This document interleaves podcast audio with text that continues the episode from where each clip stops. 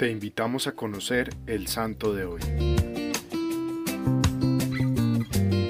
Comencemos con esta frase. Mi lugar está en el mundo. Esta convicción acompañó siempre la existencia de Ángela de Foligno. Desde los años juveniles caracterizados por una conducta de vida mundana y por una aparente indiferencia hacia Dios, hasta aquellos sucesivos de la madurez espiritual, cuando comprendió que para mejor servir y asemejar al Señor estaba llamada a vivir la santidad en lo concreto de la cotidianidad.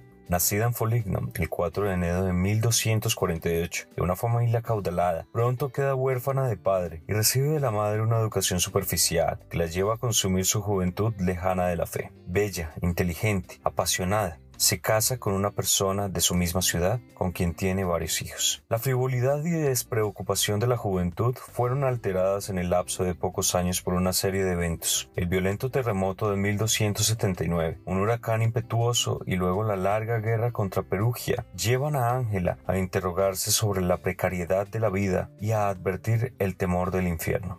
Nació en ella el deseo de acercarse al sacramento de la penitencia, pero cuentan las crónicas, la vergüenza le impidió realizar una confesión completa y por esto se quedó en el tormento. En oración obtiene de San Francisco de Asís la aseguración de que dentro de poco habría conocido la misericordia de Dios.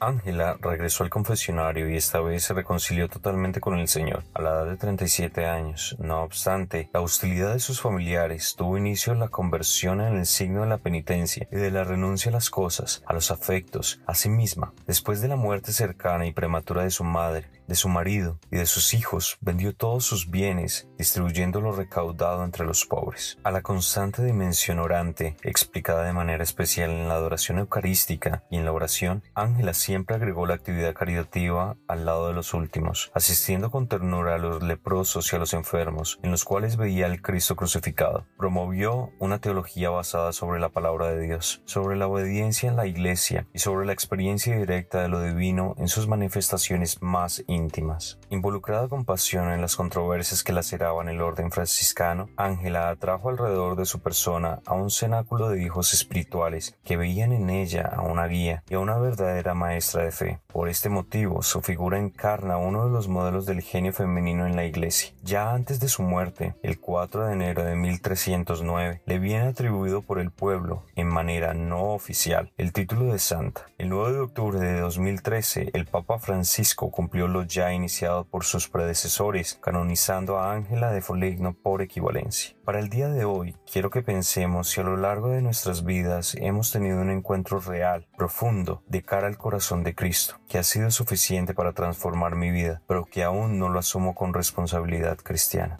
Preguntémonos y vivifiquemos la vida de esta gran santa. ¿Qué más necesitamos para darnos cuenta de que nuestros ojos y corazón deben estar con la mirada al cielo? ¿Qué nos desvía del camino hacia la santidad? Cristo Rey nuestro, venga tu reino.